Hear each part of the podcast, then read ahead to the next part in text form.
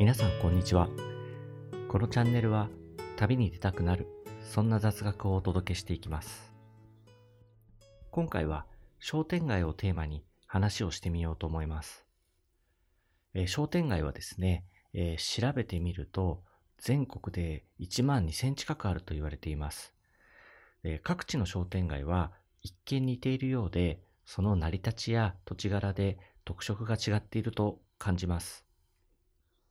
で商店街はですね、その成り立ちのパターンがいくつかあるようでして、えー、古くはですね、えー、寺院の近くのですね、門前町ですとか、えー、街道の宿場を拠点に、え、商店が増えていって商店街となったパターンですとか、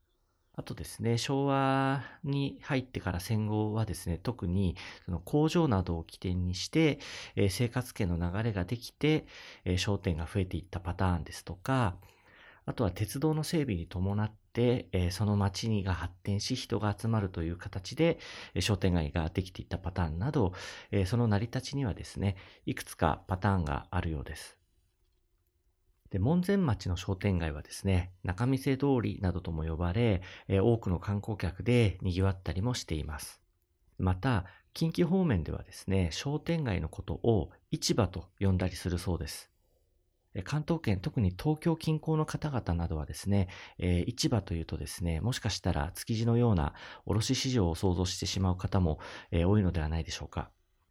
これはおそらくですね、えー、商店街の成り立ちやその土地の歴史ですね、どういう成り立ちで商店街ができていったかというところにも、もしかすると、え影響がしているのかもしれません。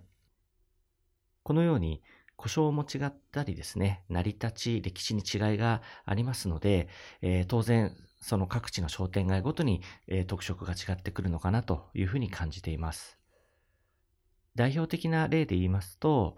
えー、未だにですね、朝市が続いて、え朝から賑わう商店街ですとか、え夜間に働いていた方に向けて、え朝からお酒が飲める大衆居酒屋がある商店街ですとか、あとはですね、えアーケードが長く続くような商店街、そういうのも結構有名じゃないでしょうか。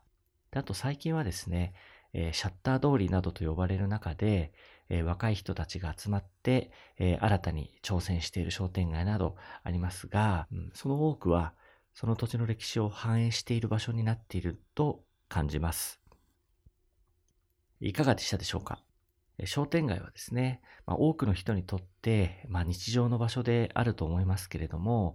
その土地の生活の歴史を、え、紡いで生きている場所でもあります。ぜひですね、最寄りの商店街の歴史を調べてみて、え、改めて散策してみると、え、これまでとは違った見え方ができるかもしれません。えまた、旅先ではですね、その土地の生活の歴史を知るという意味で商店街を訪れてみてはいかがでしょうか。土地の歴史を知り、町の成り立ちを知ることで、商店街の楽しみ方も変わってくるかもしれません。最後まで聞いていただきありがとうございました。